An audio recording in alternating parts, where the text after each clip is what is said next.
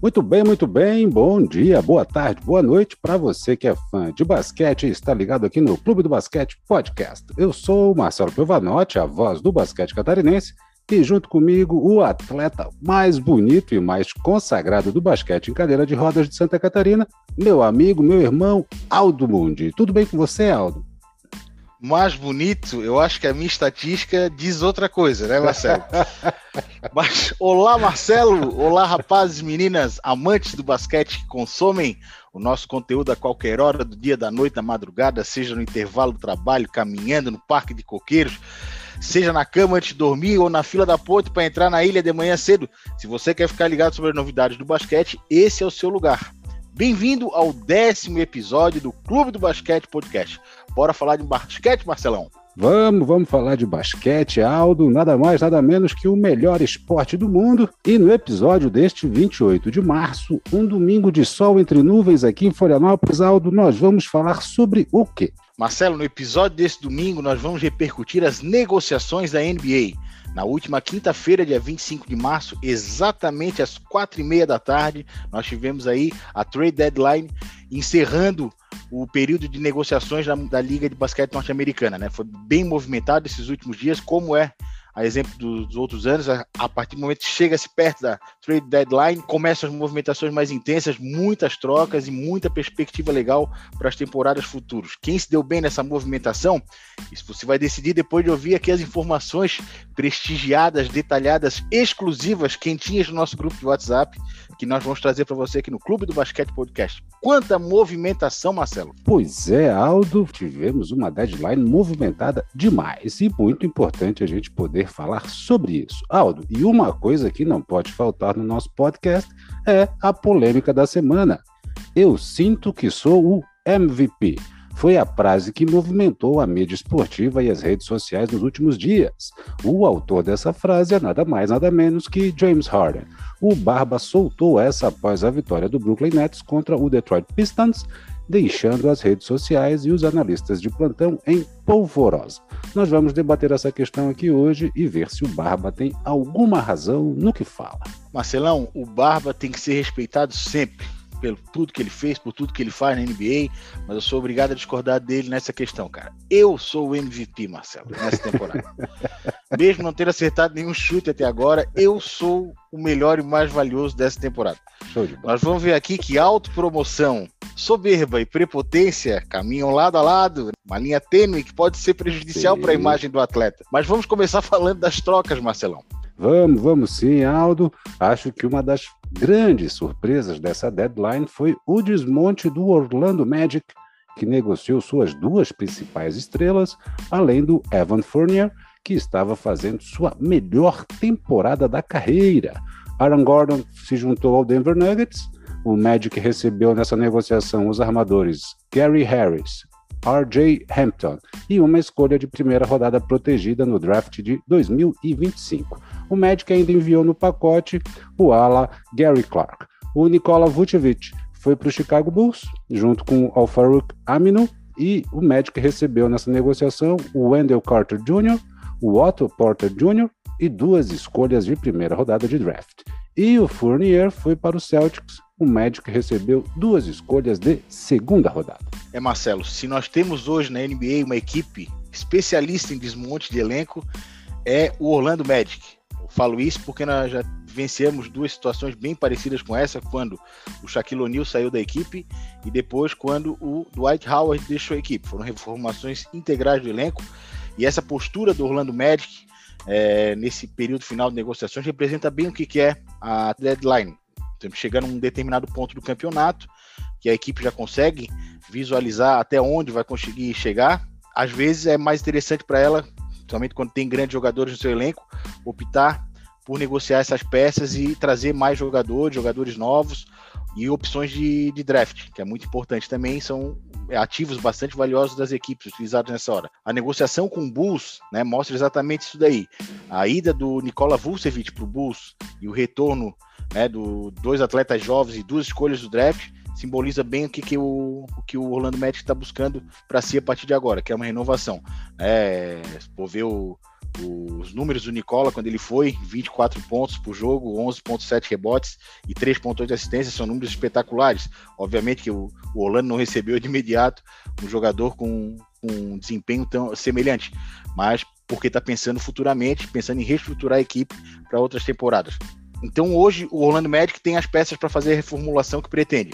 Agora cabe a, os gestores da equipe aí aplicar corretamente isso daí, porque o resultado em quadra é uma coisa que a gente sabe que demora um pouco mais para aparecer, né? Tem que ser o fruto de um trabalho, né? O desenvolvimento, o desenvolvimento do grupo como um todo e o trabalho está começando de novo. Paciência e persistência são os pilares de qualquer renovação, Marcelo. Aldo, a saída de duas grandes estrelas e de um outro excelente jogador pode indicar algum problema de bastidor no Magic?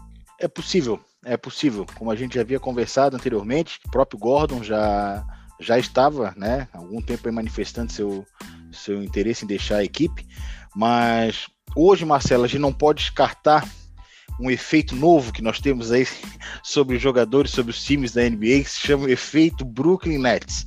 Então, pensando como jogador, pensando na carreira a longo prazo, é, muita gente tem como meta né, ser campeão da NBA, praticamente todos é, os atletas da NBA pensam ser campeão.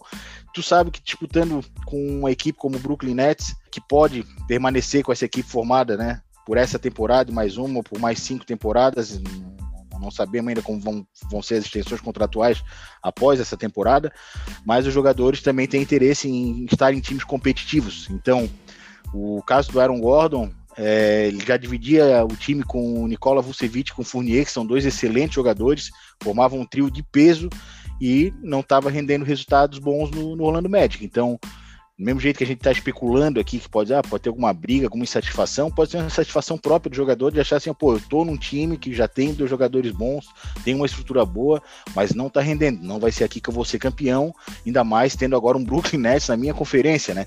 É. Então, isso aí eu acho que está pesando também para algum, alguma, algumas trocas e alguns jogadores. Porque eu acompanho da NBA, foi bem recorrente esse ano. É, jogadores manifestando seu descontentamento com os clubes, querendo ser trocados, querendo se movimentar. Acho que o pessoal tá, tá. Aquele espírito até que a gente comentou essa semana naquele Twitter de 2010 do Kevin Durant, ah, vão ser competitivos, vão acabar, o pessoal só quer jogar no Miami Heat e no Los Angeles Lakers, né?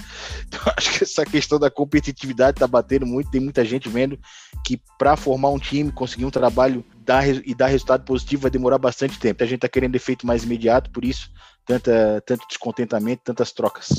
Perfeitamente. Aldo, e já que falamos do Vucevic indo para o Bulls, outro que foi para o Chicago foi o alemão Daniel Theiss, vindo do Celtics. Nessa temporada ele está com as seguintes estatísticas: 9,5 pontos de média, 5,2 rebotes, 1,6 assistências e uma eficiência de 15,8. Eu confesso, Aldo, que gostei da movimentação do Bulls. A ida do Vucevic dispensa comentários. Um baita de um jogador, teve a estreia com excelente pontuação. Ele é excelente. E acredito que seja um parceiro ideal para o Zach Lavine e para o Kobe White. E eu vejo com ótimos olhos a chegada do, do Thais. Acho que ele compõe bem a equipe, tem um trabalho de força, de contenção de garrafão, faz bons bloqueios achei boas aquisições para o Chicago Al. Com toda certeza, Marcela, movimentação bastante interessante para o Chicago Bulls. E como você falou, quem deve estar feliz da vida é o Zach Lavine e o Kobe White, porque já estão contando com a presença de um pivô All-Star, o Nikola Vucevic. Ele já estreou pelo Bulls, uma derrota para o Santo Antônio por 120 a 104, mas ele já guardou 21 pontos, 9 rebotes e 3 assistências boa atuação de estreia do pivô Nikola Vucevic no Chicago Bulls. Sobre o Tais, é uma negociação que, se a gente for analisar, ela envolveu três equipes, envolveu o Chicago Bulls, o Boston Celtics e o Washington Wizards. E o Celtics recebeu dois jogadores muito abaixo da média do Tais. Recebeu quem foi para o Boston Celtics foi o Moritz Wagner e o Luke Cornett. São dois jogadores com números inexpressivos, né? Se parar para pensar por que, que eles fizeram isso daí, é bom a gente lembrar que os clubes têm um teto salarial em que eles têm que observar para a montagem de seus elencos. Quando esse teto é extrapolado, até determinado ponto a NBA ainda permite, desde que seja paga uma taxa sobre esse valor que extrapola.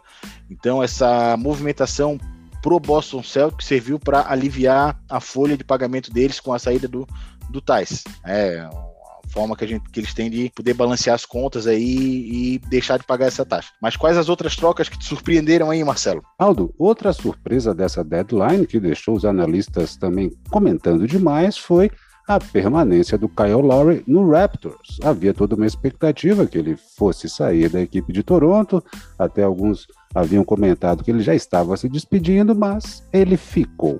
Eu, particularmente, achava que ele iria ficar, tem muita identidade com a equipe. O Raptors não está em um bom momento, mas vejo ele ter. Não, não, não consigo ver o Kyle Lowry tendo a mesma moral que ele tem no Raptors em outra equipe neste momento. Então acho que fez muito sentido ele ter continuado. O que você acha? Eu também acho que ele tem que ficar. É, esse momento de negociação, né, com o fim do, do período, a data limite chegando, é, as equipes também utilizam esse período para medir a febre dos seus grandes jogadores no mercado, né? Saber quanto é que estão valendo meus ativos, né? O que estão oferecendo para levar determinado jogador. Então acho que o Toronto fez essa movimentação mais para ter uma noção de o que, que, ele poderia ganhar com o Kyle Lowry. Realmente não apareceu nada que interessasse, senão teria sido negociado.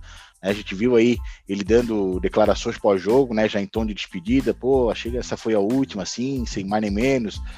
É, com certeza ele tem bastante identificação com a equipe Toronto, mas o Toronto hoje ele é a sobra daquele Toronto Raptors foi campeão, não se renovou até então.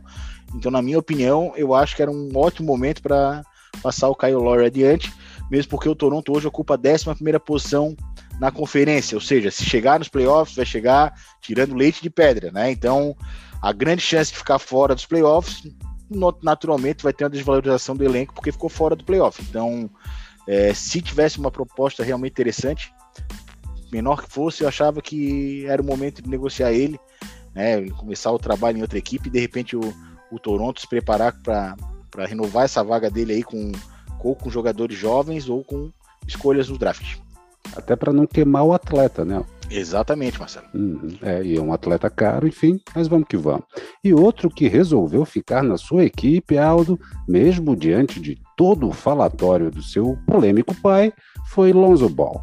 Lonzo acertou a permanência com o Pelicans. Aldo, ele até joga direitinho, mas na minha humilde opinião, não vale o que pagam para ele, nem o hype que ele tem. No momento é um jogador, no máximo ali, de regular para bom. É Marcelo, é o famoso quadro do Monet. É caro, olha de longe, parece uma paisagem legal, mas quando chega perto é um borrão, né, cara? Eu acho assim, ó, todo jogador aí, tu, tu faz o nosso famoso DVD de apresentação, né? Pega os highlights aí, monta aí um, uma edição legal, tu cria-se uma imagem desse jogador, né? E realmente ele fez, fez merecer o status no, no, quando estava no basquete universitário. É um cara que um armador totalmente inteligente, que vê o jogo de uma forma diferente, passes espetaculares, mas não foi isso que a gente que a gente viu até agora na NBA. Realmente, ele acho que ele entendeu que o buraco é um pouco mais embaixo. Né? Tem que, ele tem que evoluir, tem que melhorar. E o pai dele é um dos maiores marqueteiros do mundo, né? Eu acho que devia trabalhar com política no Brasil, promovendo os candidatos da época da eleição, porque o cara sabe vender os filhos que tem, né? Até quero mandar um abraço aí pro seu Lavar, tá chateado comigo que eu tirei ele do grupo do WhatsApp, a gente tem que saber separar as coisas, né? Antes da NBA cortar ele, eu já tinha tirado ele do grupo. Seu Lavar, só tem que entender, segue a vida. O Aldo, Aldo mas teu jogo... o, o, o Lalá, Lalá é a gente, como a gente chama ele, tá, gente? Não, mas o, o Lalá mandou uma mensagem no privado depois de, dizendo que ficou chateado contigo mesmo. Eu não tenho mais intimidade para chamar esse senhor de Lalaca. não, não vai rolar.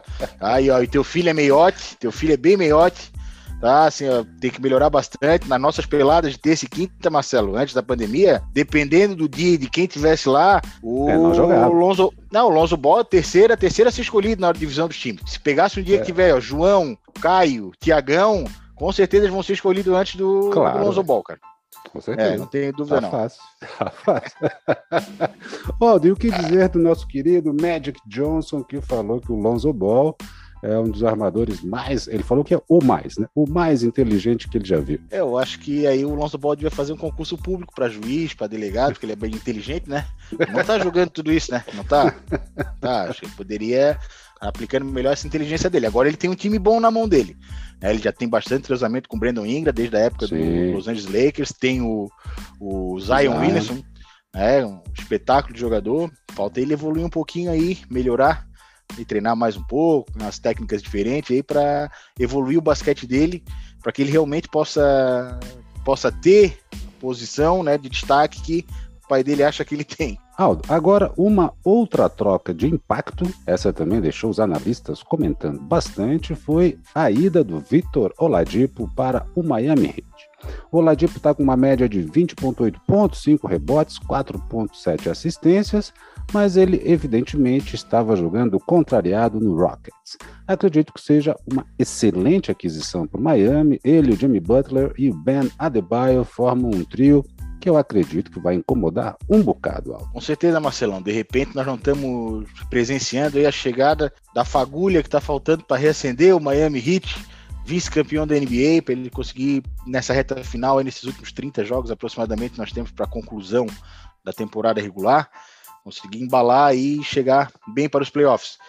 Marcelão, em relação ao Oladipo, ele já chegou no Houston contrariado, né, com a pretensão de jogar o mínimo possível. Ele ficou, jogou 20 jogos, a grande maioria foram derrotas, e até quando ele, quando ele foi negociado, a ida dele, saída dele do Indiana Pacers para o Houston Rockets, a gente falou aqui que para o momento que o Houston vivia pós James Harden, reformulação do elenco, ele, pela experiência que ele tem, pelos números que ele tem, poderia ser importante no papel de líder de, uma, de um trabalho novo que estivesse começando.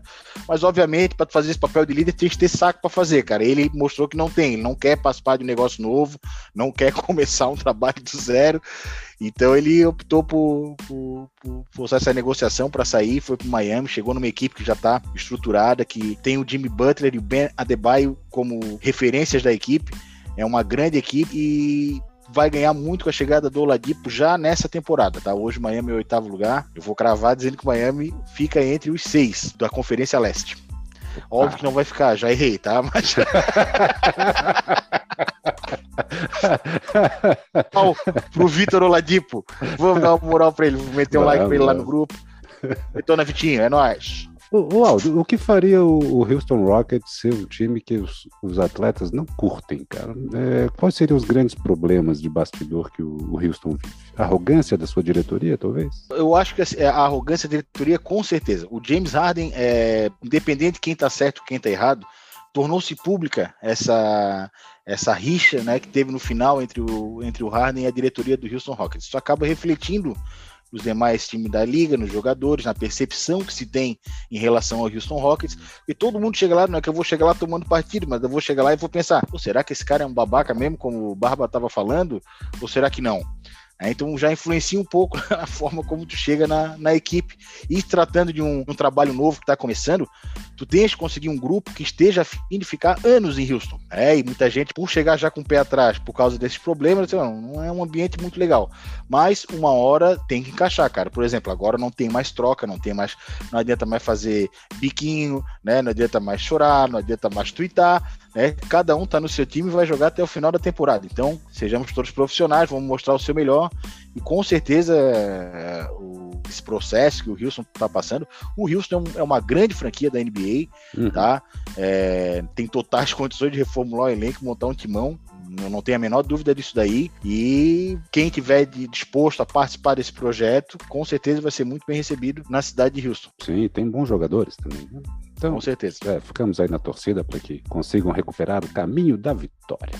Aldo, outra movimentação que chamou bastante atenção foi o retorno de Rajon Rondo para Los Angeles, mas dessa vez para o Clippers. E essa troca não foi pequena, Aldo, foi uma troca de peso. Os Clippers recebem Rajon Rondo e o Hawks recebe Lou Williams, um dos jogadores de maior identidade com o Clippers, premiado como sexto homem da NBA em 2015, 2018 e 2019 e é o maior pontuador vindo do banco de reservas na história da liga. É, Marcelo, o Atlanta também recebeu duas escolhas de segunda rodada nessa negociação. Se formos analisar friamente, né, trocamos um experiente por um grande reserva.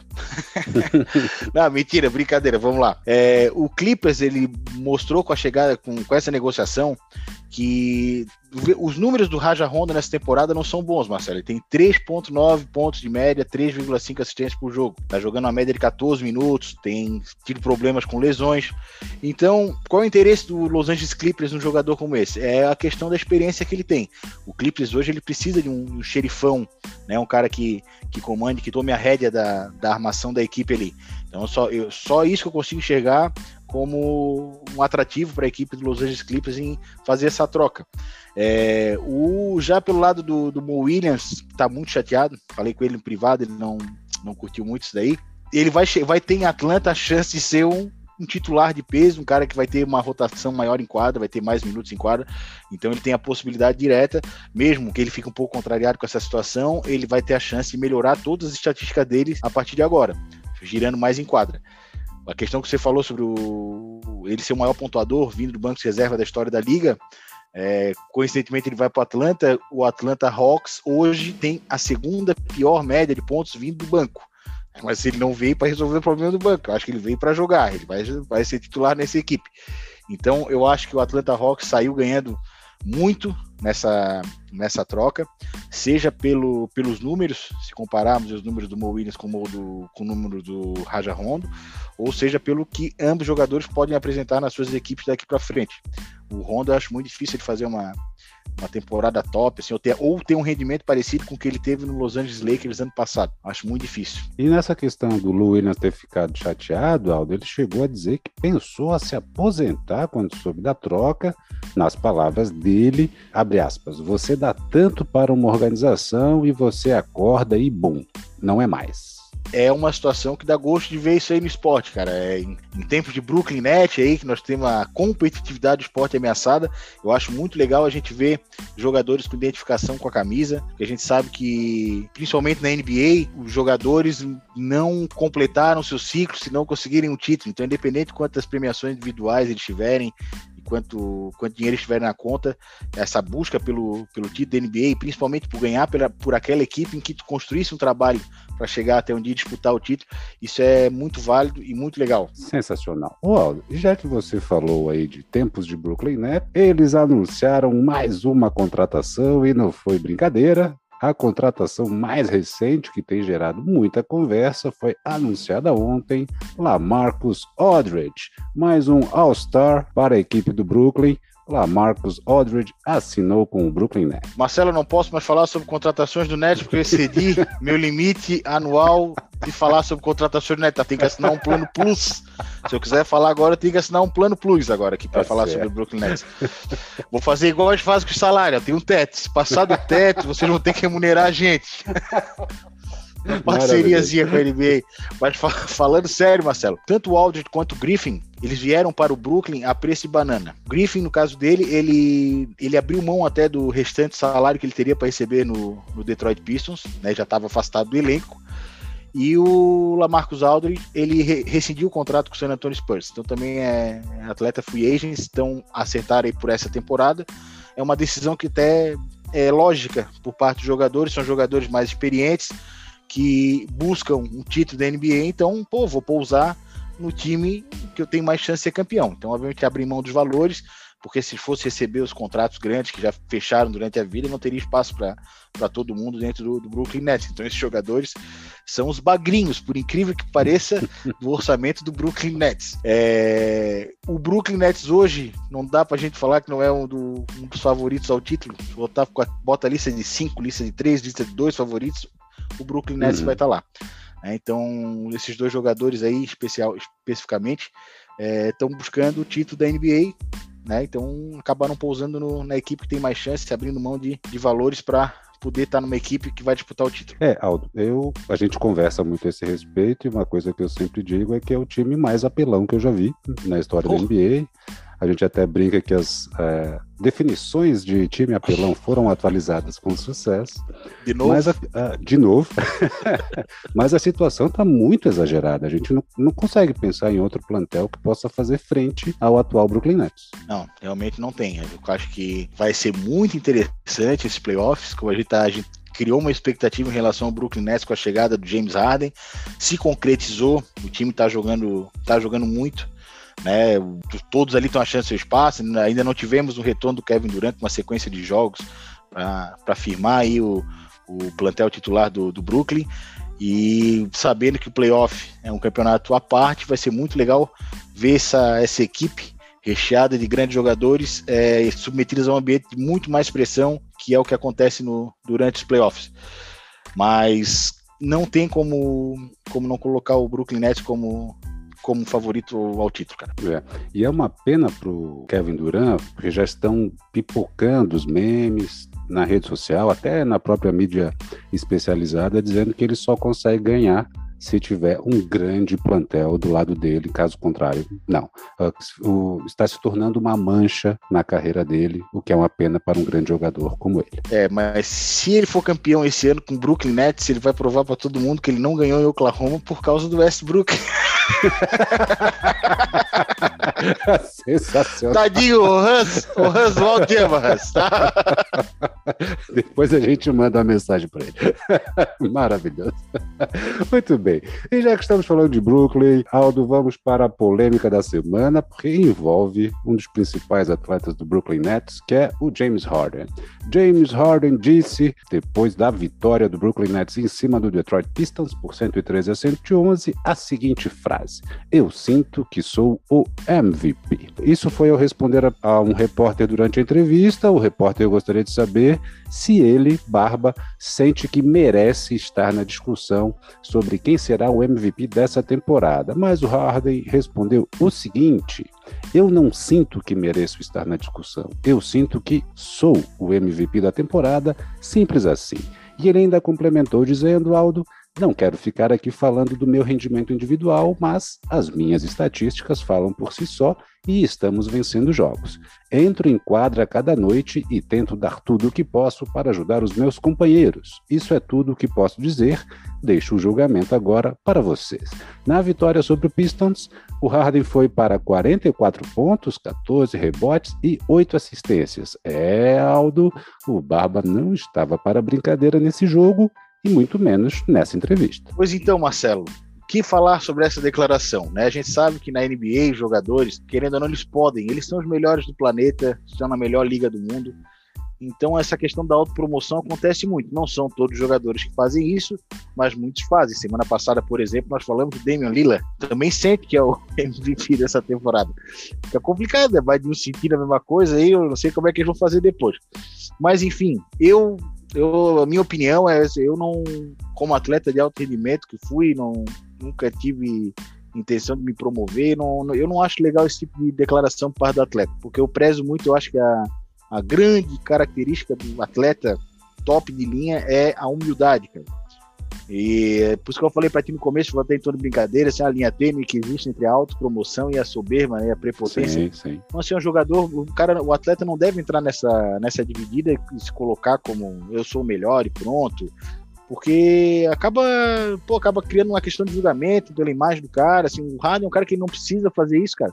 Pô, meteu 44 pontos na declaração dessa depois do jogo, você não precisa falar nada, cara. Pra quê? Outra, ele tem números realmente para disputar o, prêmio de, de MVP, cara não estava não tava feliz no Rocket, saiu e falou assim: olha, só o que estava me segurando era a minha satisfação lá. Eu sou um cara muito bom, tô jogando muito, no exemplo, jogo após jogo, e o cara tá fazendo grandes atuações, dominou a equipe do, do Brooklyn, tá sem o Kevin Durant, não estamos nem sentindo falta do Kevin Durant no momento. O cara já sabe, ó, a bola ficar comigo aqui que eu vou botar o pessoal para jogar, tá jogando, tá fazendo ponto, tá dando assistência um absurdo de assistência, com 11 de assistência de média, né? Em 2017, 2018, quando ele foi o MVP da temporada, ele estava com 8.8 assistência de média, então ele tá com mais assistência na média hoje do que quando ele foi o MVP. Sim. E eu não vejo por que dele falar, por que ele chegar e soltar essa daí, né? Eu sinto que eu sou MVP. A minha visão, quando eu vejo uma declaração disso aí, eu não consigo entender de outra forma, como se não fosse uma soberba por parte dele. Assim como eu já vi ele dar entrevistas falando que ele revolucionou o basquete com o step back. Cara, revolucionasse, cara, desenvolvesse a técnica, não precisa ficar gralhando, a gente sabe e reconhece, né? Nós amantes do basquete, a gente tá vendo, não tem ninguém que falando, tu és muito ruim, não. Pô, só, só enche a tua bola, então acho, não, acho desnecessário esse tipo de autopromoção no ambiente de alto rendimento, resumidamente. É, tem isso. A, de fato, a soberba e a arrogância incomodam e atrapalham. Atrapalham até na hora da votação, daqueles que fazem a votação para as premiações Exato. individuais. Né? É, mas a importância do Harden para o bom momento do Nets é inquestionável. Desde o primeiro jogo dele com o Nets, o time está com um aproveitamento excelente. Ali no começo teve uma pequena dificuldade de ajuste, ajuste mas depois que ajustou, só alegria. Já são 24 vitórias e apenas 7 derrotas nesse período.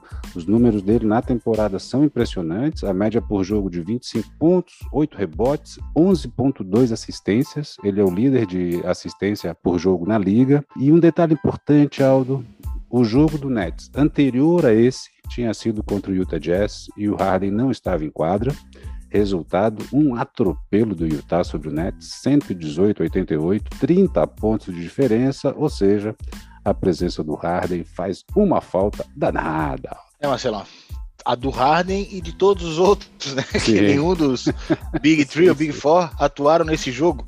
E Agora Nets já é pra... Big Five, né? É, e o Nets foi para esse jogo, foi para esse jogo com aquela política do não preciso abrir a minha Sim. caixa e mostrar meu jogo agora. Né, vou entrar, vou entrar dividir de frente com o líder da líder da geral da NBA, o Utah Jazz. Então, deixa eles ganhar.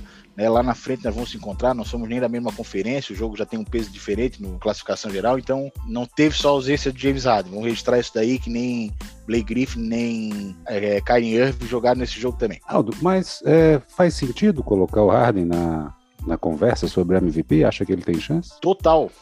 Total, Total, sentido, Marcelo. Total sentido, Marcelo. Total sentido. Por isso que eu disse, ele não precisa falar isso, cara. É uma coisa que, é lógica, que, tá, que é visível. Hoje, cara, assim, ó, fica evidente que o, não, não tem como falar em eleição para MVP e não colocar o, o, James Harden entre os, os favoritos a esse prêmio pela, pela temporada que ele está fazendo, que é irretocável, né? Pegar o começo ali no, no Houston Rockets, se ele ser trocado, ele estava desmotivado. E eu quero só sair daqui para jogar, cara. E foi o que aconteceu. Ele uhum. saiu, caiu numa, gran, uma grande equipe, com um grande elenco, um treinador que tá começando, mas é um cara que foi um jogador espetacular na, na sua época, então ele tem todo, tem ao seu redor ele todo um aparato, toda uma estrutura que está propiciando ele a desenvolver esse basquete bonito que a gente está vendo. Então, com certeza faz todo sentido ele ele estar entre os relacionados aí para o prêmio de MVP da temporada 2020-2021. É, no dia 26 de março, a NBA publicou a classificação até o momento dos jogadores na corrida pelo prêmio de MVP e nessa lista o Harden aparecia como o sexto colocado, ficando atrás de, primeiro, Nikola Jokic, que está com 27,2 pontos, 11,1 rebotes e 8,6 assistências e uma eficiência de 33,05. Em segundo, Giannis Antetokounmpo, na semana anterior ele estava em terceiro, mas subiu para segundo, está com médias de 28,6 pontos por jogo, 11,6 rebotes, 6,4 assistências, 1,2 roubadas de bola e 1,3 tocos por jogo. Em terceiro vem o Damian Lillard, que eles trocaram de posição, antes o Giannis estava em terceiro, agora é o Damian Lillard, e que está com média de 30 pontos por jogo, 4.3 rebotes e 7.7 assistências. Em quarto, LeBron James, 25 pontos por jogo, 7,9 rebotes por jogo, 7,9 assistências por jogo e uma roubada de bola por jogo de média. E em quinto, Joel Embiid, 29,9 pontos por jogo, 11,5 rebotes por jogo, 3,3 assistências, 1,4 tocos e 1,2 roubadas de bola. Esses são os cinco primeiros na corrida. Mas a gente tem que lembrar que LeBron James e Joel Embiid acabaram de entrar para a lista de machucados. Muitas estrelas se machucando nessa temporada e o Barba também comentou a esse respeito, Aldo. Nas palavras do próprio Barba, é triste acompanhar uma situação como essa, é lamentável porque são uns 10 dos melhores jogadores da liga que estamos privados de ver em quadra por conta de lesões. Tenho certeza de que isso tira parte da empolgação dos torcedores, mas ao mesmo tempo nós precisamos compreender que é algo que acontece no jogo, a NBA, no fim de, das contas, é assim. Para complementar, temos o James Harden em sexto lugar, sétimo, oitavo, nono e décimo são respectivamente Luca Doncic, Kawhi Leonard, Chris Paul e Stephen Curry. Completando a lista dos, dos 10, indica a indicação de MVP dessa temporada. Marcelão, Nicola Jokic. Imagina ver ele falando que se acha o, o MVP da temporada, né? Não.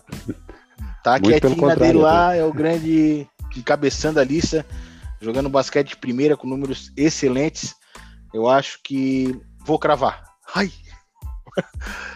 Vai dar Nicola, vai dar Nicola. Tem 30 jogos ainda, mas ah, vai, vai dar Nicola. Nicola é. tá desesperado agora. O Aldo votou em mim e ferrou. Sequei, sequei.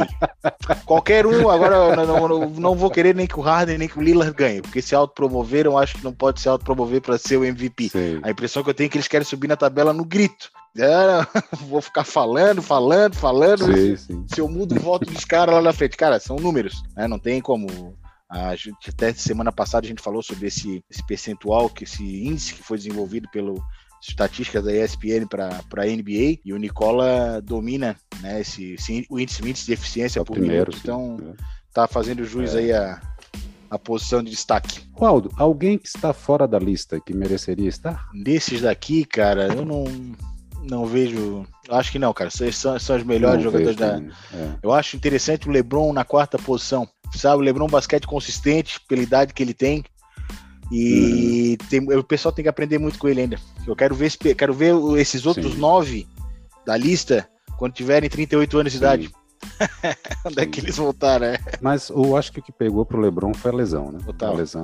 Foi feio é. ali. Ele fez as contas essa semana, até nós botamos Sim. uma postagem no Instagram, a previsão de volta do Lebron aí, se botarmos aí no dia 10 de maio, né, quando completa seis semanas, pô, ele vai ficar fora de 23 a 24 jogos. Ele, ele volta é, para jogar bom. os últimos seis, sete da temporada regular, assim, né, é. ser bem complicado. Mas o Lakers ganhou umazinha na sexta do é. Kevs, né? Sim. É, Era esperado já. Mas né? é, abalou, o Kevs abalou com a saída do Magui, né, cara? E rola, rola um ambiente de, é complicado, Sim. né? É uma tristeza profunda. muito bom, muito bom. Mas, Aldo, estamos nos aproximando do final do episódio de hoje. Mas antes de encerrarmos, duas notícias importantes que envolvem o basquete catarinense. A primeira, uma que muito nos honra, o árbitro catarinense Guilherme Locatelli, aqui de Florianópolis, foi convocado para compor o quadro de arbitragem das Olimpíadas de Tóquio. Parabéns para o Guilherme, segunda Olimpíada já, motivo de muito orgulho para todos nós aqui de Santa Catarina. Nosso reconhecimento aí ao grande Guilherme, grande árbitro de Florianópolis, um orgulho para nós, manezinhos. Dás um banho. E se der para marcar uma falta técnica no Harden, tu marca. Para ele baixar a bolinha dele. que legal.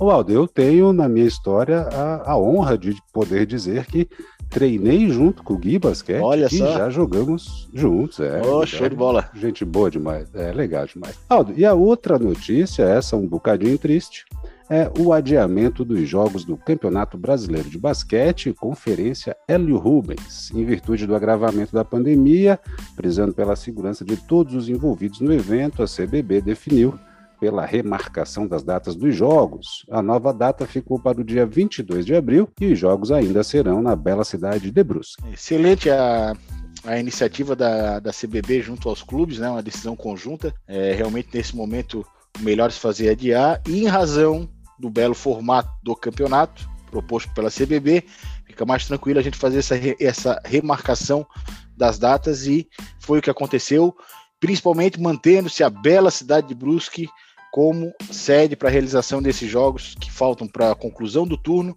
e todo o retorno da conferência L. Rubens. Afinal de contas, Marcelo, Santa Catarina é o estado com mais participantes no Campeonato Brasileiro da Primeira Divisão da CBB e a gente não podia ficar de fora de receber uma dessas etapas aqui no nosso estado. Sensacional. Lembrando que nós, do Clube do Basquete Podcast, estaremos lá a partir do dia 22 para fazer a cobertura desse evento. Aldo, e eu tenho uma outra notícia muito legal em primeira mão para apresentar aqui no nosso décimo episódio. Sem ser nesta quarta-feira, dia 31 de março, na seguinte, dia 7 de abril, teremos uma live no nosso Instagram com o coordenador técnico da Confederação Brasileira de Basquete para falar justamente sobre esses detalhes do Campeonato Brasileiro de Basquetebol. Sensacional anúncio, nossas lives aqui no Clube do Basquete Podcast, trazendo só a nata do basquete, com informações, com notícias, com histórias. Tudo que tem de melhor no basquete está aqui no Clube do Basquete Podcast, seja no nosso programa semanal ou no nosso perfil do Instagram. Acompanhe a gente aí. Sensacional. Aldo, meu querido,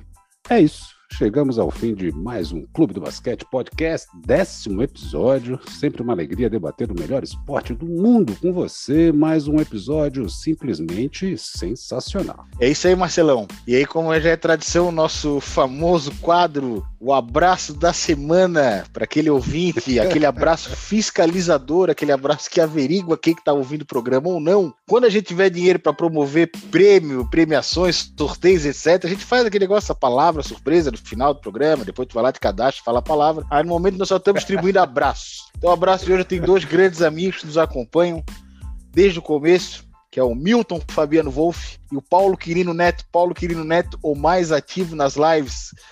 Sim, Sensacional. Um abraço para os dois. Acompanhe a gente aí, continue ouvindo, continue participando das nossas lives, está ficando cada vez melhor, pessoal. Sensacional. Então, um grande abraço para o Milton e para o Dr. Neto. É. Fez... é, Dr. Neto teve uma participação bastante ativa na última live. Então, um grande abraço para vocês dois e muito obrigado pela audiência de vocês. Isso aí, rapaziada. Queria agradecer mais um, mais um episódio de número 10 coisa linda. Todos os domingos, desde que a gente começou, não, não, não falhamos um, sempre entregando nosso conteúdo com qualidade para vocês. Basquete gera muita notícia, gera muita, muito material. A gente busca sempre selecionar o que tem de principal para deixar todo mundo ligado no que está acontecendo, porque só aqui no Clube do Basquete Podcast temos o basquete em todos os níveis, Marcelo. Basquete catarinense, basquete nacional, NBA, estamos sempre divulgando o melhor esporte do mundo. E para você que acompanhou o décimo episódio do Clube do Basquete Podcast, nosso muito obrigado pela sua audiência. Aproveitem para seguir nosso perfil no Instagram, lá você acompanha nossas postagens e as nossas lives. Arroba Clube do Basquete Podcast, tudo junto. Lembrem que quarta-feira, 31 de março, a partir das 20 horas, live. Então fiquem ligadinhos lá. Então é isso, esperamos que tenham gostado do décimo episódio do Clube do Basquete Podcast. Semana que vem tem mais. Juízo, fé na vida, respeito às leis de trânsito e aprecie com moderação.